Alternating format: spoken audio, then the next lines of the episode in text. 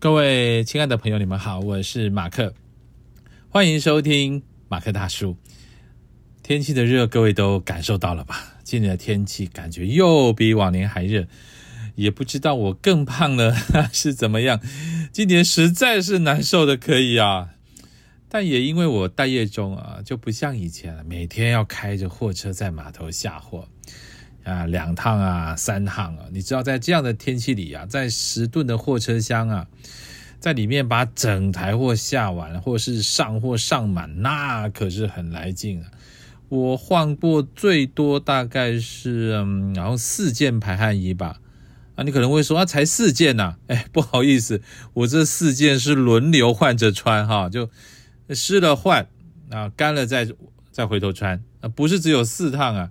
而且排汗衣啊，流汗干了之后，哇，那个味道，嗯，非常提神啊，非常提神。呃，所以说这个真的是很辛苦啊啊！像我们夏天流这么多汗，年轻的时候比较没有感觉，后来慢慢上了年纪呀，啊，流这么多汗完之后的疲倦感就会越来越强，越来越重。像这样子流汗呢，这种过劳引起的流汗呢，对身体啊都会伤损。啊，所以各位老公朋友真的是辛苦了，也请好好保重自己啊，多喝水呀，多休息啊。这种天气物流业真是不容易，也请各位客人多多体谅啊。再过几天就是二十四节气的大暑了啊，终于天气要开始慢慢反转了，再忍耐几天吧。而且听某位民俗专家讲啊，今年大暑的日子很好啊，第一。阳气最盛，可以补财运啊！再加上今年又巧合的遇上两个好日子，所以机不可失啊！这样的好消息有没有让你在这么热的天有点清凉的感觉呢？啊，如果没有啊，不好意思，我已经尽力了哈，那你就自己想想办法吧。好了，我们今天进入新的主题，主题是让中年大叔开心的八件事。第二，写字。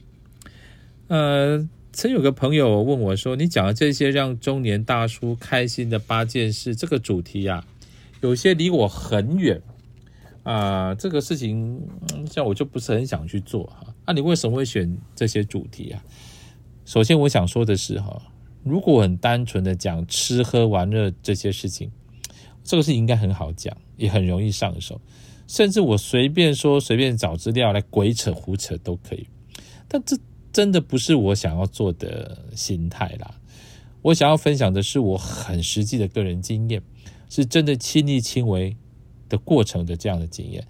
那这样子的分享会比较不空洞，而且会有很实际的心得，可以帮助有兴趣的朋友们啊，若有相同的兴趣也要这么做的时候呢，有一些参考的点，不用白白浪费钱或浪费心力啊，钱啊跟心力都太珍贵了啊。我自己也是借由很多的朋友们，或是网络上的资料，或是 YouTube 上面的一些视频啊，大大减轻了我不必要的支出，所以我就不会去把主题定在时尚啊。为什么？因为我的衣柜里 就一套西装，我也就一双皮鞋，那还是二十三年前结婚的时候买的。那我也没有办法谈房地产，我来台北租二十三年的房子了啊，我也没办法谈音响啊，因为我只有一台手提 CD。啊，至于什么纯麦威士忌呀、雪茄呀、机械表啊、高档重机啊、高级单眼相机啊、大型房车啊等等等这些男人喜欢的东西，呃，不好意思哈，我几乎都没有办法谈。啊，但这不代表我没有办法在寻常的生活里面找到可以让我非常开心且愉悦的事情。我不过就是一个寻常的中年大叔，在生活里想尽办法不放弃。扛下生活的担子，并在那小小的空间里面寻找自己那么一丁点的快乐啊！啊，我的寻求实在是因为资源缺少，就是好像很显得小打小闹，但是却非常实际。只要一点点呢，我就很开心的。那每个人开心的地方不一样嘛。啊，讲一个有趣的，我以前有一个司机朋友啊，他喜欢收集什么呢？你有没有听过？他喜欢收集槟榔盒。因为我们开的货车哈，全台湾到处跑，自然而然各地的槟榔摊呢，都是我们嘿会光顾的地方。虽然大部分的槟榔盒都是公版，就是，哎，你直接买就好了。那比较有费用一点，经济状况好一点，印上他的名字。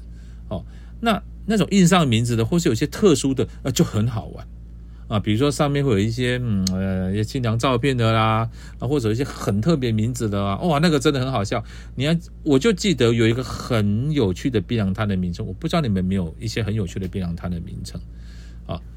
那个小时候我们家那边有个槟榔摊叫做好博村，怕了吧？啊，我真怕他们家 会被部队带走。我我都不想问叫好博，可是它真的很好玩。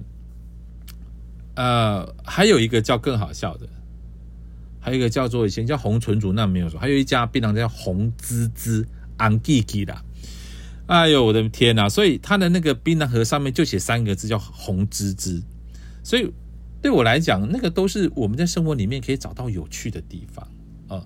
当然，可能觉得没有什么，但这就是一般人找到的小开心嘛。啊，哎，好像主题有点跑调哈。好，我的意思就是说。我会用我亲身经过的事情来和大家分享，我认为那是更有实质的意义，而且是有帮助的。好，我们进入今天的主题，就是写字。各位可能很难想象哈，一个中年的卡车司机会想写字、练字。我是一个比较怪异的中年大叔了我大概是我们这个环境里面少数的不烟不酒、不吃槟榔、不赌博，然后听爵士乐、拿着钢笔写字，然后最近在听马勒的司机。那很奇怪哈。哎，也可是就是是这样，不知道为什么，就是喜欢这些东西了。那每所以每个人呢，他有各自的喜好，所以开始学习新的东西，一定有个理由跟动机。那我的理由是什么？啊，你听听看哈。我的理由就是我想了解我的父亲，很跳痛吧？那我跟你讲为什么哈？各位可能会听过一种说法，就是你能记有一个人写出来的字。然后去了解他，啊，我必须承认，我这辈子不了解我的父亲，而我父亲也不了解我。但我父亲呢，非常疼爱我，而且他也没有放弃过我。啊，很不好意思，我以前不是一个太乖的小孩了哈。我总是记得他那个不厌其烦的叮咛，和无比诚挚的祷告。啊，但那个时候的我很糟糕啊，哎，我是在四十四岁的时候开始学习写字的。但是我父亲的身体状况不是太好啊。我看着看着，觉得我父亲这么疼爱我，可是我却完全不理解他。我说好吧，那我尝试写字好了。因为我们在这个在我这个年纪的父子关系，通常没有太多的话可以讲。我讲到我父亲的字啊，写的非常好。那我说。好，我想说，那我就开始学写字，利用写字的这个过程，进而理解我父亲的字，进而理解我的父亲。啊，老先生在我开始写之后两年后就因病就过世了，而我却在写字后的第三年的某一个晚上，写着写着，我突然有一个前所未有的理解，于是我就没有办法止住我的泪水了，我才开始慢慢理解我的父亲。在这么艰难的环境里面，他是怎么让自己安下心来？他是怎么面对不受管教的长子？他是怎么面对多年的病痛？他是怎么面对种种的失去，然后进入人生的最后阶段？在那一刹那，我是非常非常感触的。你会说啊，哪有那么神呐？其实神的不是写字的这个行为，而是这个行为带来的种种开启。什么样的开启？个人沉淀的开启，眼界的开启，思想的开启，自我醒视的开启，这是写诗之前呢，我完全没有办法想象的世界。好，那第一个动机过了之后呢，第二个契机是我在呃 YouTube 上面看到一个老师用 SKB 秘书的原子笔写出来的硬笔字的视频啊，完全颠覆我对原子笔写出来的字的三观了啊。那个老师是大名鼎鼎的叶叶老师，我完全不能理解圆珠笔怎么可以写出像小楷一样的线条变化啊？哪有那么漂亮的字形？这怎么可能？真的是真的还是假的？那个笔是不是特别有问题？是不是有什么机关？就这样，我开始练字了。哎呀，那个我刚开始练字的时候，我的朋友都是不置可否，甚至带了一点嘲笑。后来我就发了一个愿望，我就跟他们说，我想要当卡车司机里面写字写的最好看的那一个。我那些卡车司机朋友，每一个听到每个都在笑。他说：“你这个这种这个这个这个人的愿望怎么会发这样？这愿望太容易达成了。为什么？因为卡车司机没有什么人要写字啊。就这一点，我就很佩服我自己了，好不好？就这个愿望比较容易达成啊。以上就是我在刚写字的时候自己的一些过程。就跟前面所说的，所有的学习要有目的跟理由，你才会真正的开始，你也才能够让自己撑的。”久一点，那或许有朋友会问：你字写的怎么样啊？有没有资格来分享啊？哎，好，那这平常我很少说这个事情了，但还是跟大家分享一下。我在这几年全国性的大比赛里面，我拿过一次特优，两次前三啊，优等佳作十数次。好，你也可以在脸书的社团里面呢，看得到我写字的分享。我想还有那么一点点的心得是可以跟大家聊聊的。虽然各位只能用听的，没有办法看到我用实际笔写出来的分享，但是没有关系。有时候写字的一些事情跟观念呢，还是可以先有一些分享，然后慢慢开始的。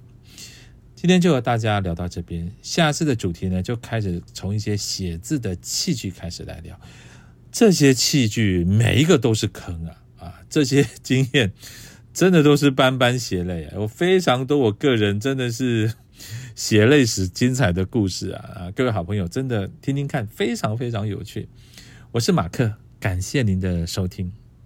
马克大叔向您和您的家人诚挚的问候，我们下周见。